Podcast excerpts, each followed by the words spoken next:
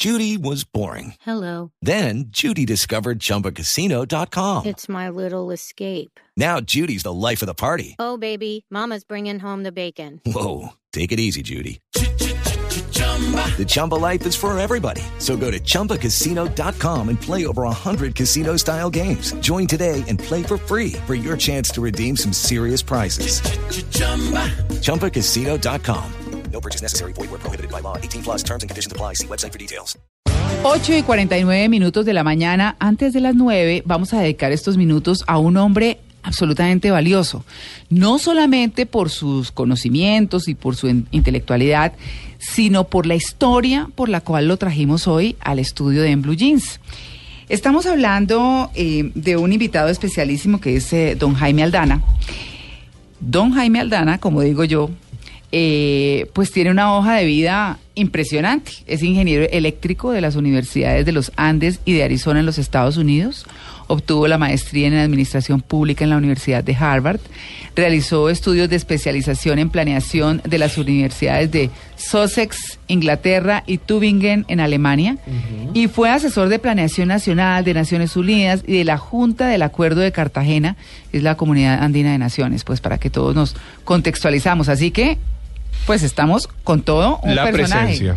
Consultor, por supuesto, se- ha escrito libros, bueno, en fin, y muchos artículos que tienen que ver, por supuesto, con nuevas políticas económicas y en fin. Pero el tema que lo que lo trae hoy a nuestra mesa y por lo cual lo invitamos primero, don Jaime, muy buenos días. Buenos días. Por favor, se acerca un poquito, un poquito al Buenos micrófono. días. ¿Cómo amaneció? Muy bien. ¿Dura la madrugada? Poquito. ¿Poquito? No estoy acostumbrado todavía. Bueno, pero Siempre- mire, eh, lo trajimos porque además él es un hombre que sin ser médico y pues con todo este conocimiento resultó curándose de dos enfermedades y eh, él mismo lo hizo y hoy ayuda a mucha gente en esas condiciones pues eh, de la misma manera. Jaime, ¿cómo es esa historia? Bueno, eh, yo no venía para esa historia, realmente yo venía para otra historia. Pero les cuento rápidamente. eh, yo trabajaba para Naciones Unidas Mm, y de pronto vine a Colombia y resulté con dos enfermedades que se consideran incurables, Sí. artritis y psoriasis. Sí. Eh, después de visitar muchos médicos, me fui a Estados Unidos, mm, regresé peor Ah, y entonces dije, no, pues eso de que es incurable para mí que estudio, que he estudiado, yo no creía, o sea, no me convenció. sí. Entonces me puse a estudiar, estudié muchísimo, empecé a estudiar el cuerpo como un sistema, más que todo, Mm, porque uno como ingeniero pues ve sistemas. Claro. Entonces eh, empecé a ver cómo era que el cuerpo funcionaba y por qué la gente se enfermaba. Y empecé también a leer mucho sobre, sobre todas estas investigaciones que se han hecho en, en las universidades y encontré que la psoriasis y estas enfermedades tienen relación a una insuficiencia insulínica, más que todo. La psoriasis da, eh, ¿cómo se manifiesta? Es una, es una enfermedad genética que se, que se dispara por, Sí. por diversos motivos y por eso es muy difícil encontrar la cura. Pero una de esas razones es la insuficiencia insulínica. Sí. Lo mismo que, por ejemplo, tiene problemas también de riñones, tiene problemas de hígado. Mm. Eh, se, se juntan una cantidad de problemas. Pero el problema de la insuficiencia insulínica, yo no soy médico, puede que mi teoría no sea contravertir- contravertible, pero lo que yo llegué a la conclusión es que cuando uno come muchos azúcares, muchos carbohidratos, la insulina lo que hace es abrir la célula para que penetre el azúcar dentro de la célula. Mm. Y si no tiene uno suficiente insulina, no se abre bien la célula.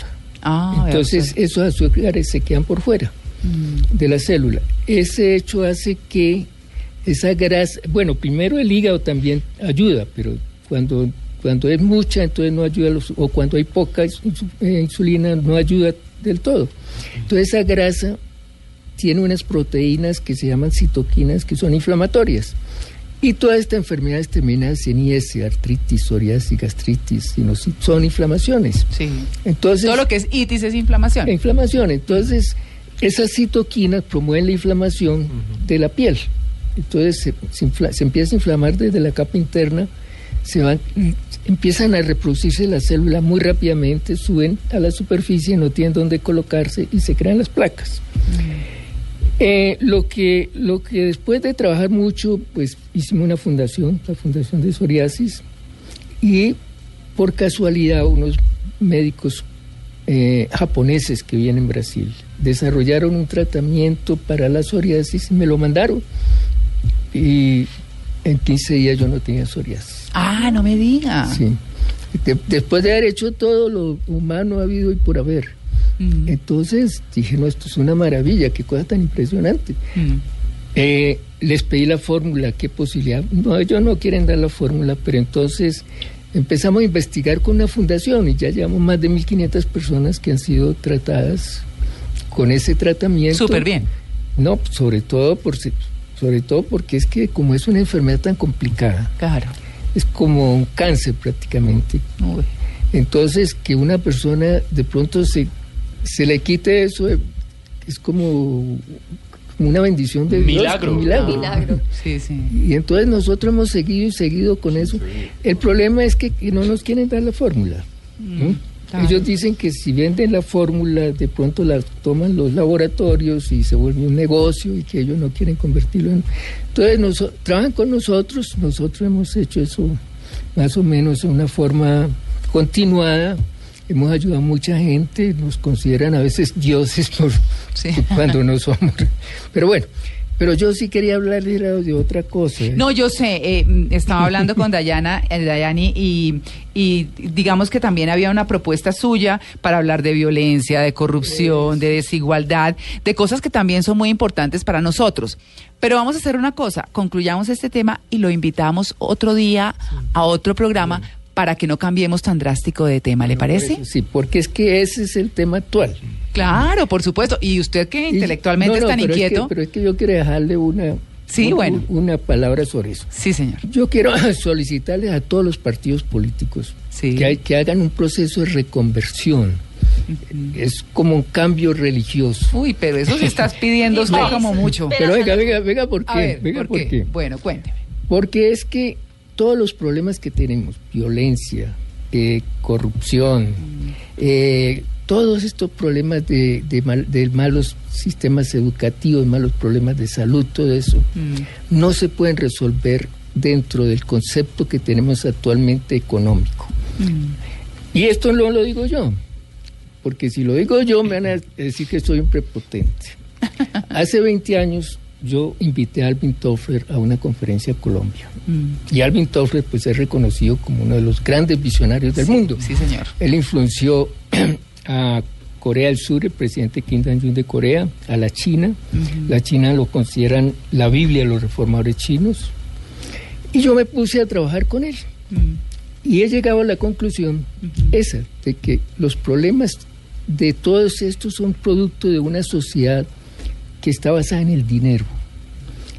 Y cuando es una sociedad basada en el dinero, tú no puedes resolver los problemas de dinero cu- cuando es la misma sociedad las que está engendrando esos problemas. Claro. Entonces lo que dice Toffler es prácticamente que hay que empujar la sociedad hacia una sociedad del conocimiento. Conocimiento es el más extraordinario sistema de creación de riqueza que tiene el mundo y cada vez va a ser más poderoso. Entonces la única posibilidad de solucionar todos estos problemas es pegando ese salto. ¿Y cómo lo podemos llegar? Ahí es donde quisiera pues...